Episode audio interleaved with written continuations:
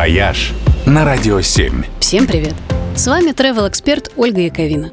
В эти выходные в Прибайкалье стартует очередная «Зимниада» – двухмесячный марафон соревнований и всевозможных культурных мероприятий по всему Байкальскому побережью. Зимниаду проводят в феврале и марте. Это лучшее время, чтобы увидеть знаменитый байкальский лед. В программе фестиваля есть практически все виды активностей, так или иначе связанных со льдом и снегом. Например, впечатляющая двухдневная гонка «Ледовый шторм», которая пройдет в этот уикенд. Ее участникам предстоит преодолеть 210 километров по льду Байкала на велосипедах и специальных озерных коньках – байсах.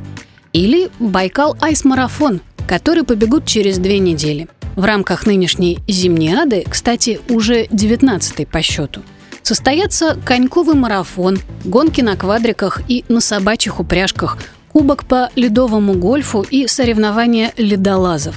На следующей неделе на Альхоне начнется фестиваль ледовой скульптуры с большой ярмаркой, с кучей смешных соревнований типа чемпионата по футболу в валенках и лазерным шоу в ледовом городке. А еще через неделю – стартует ледовая феерия «Живи на Байкале» в поселке Листвянка. Тоже с ледовыми фигурами и всяческими увеселениями.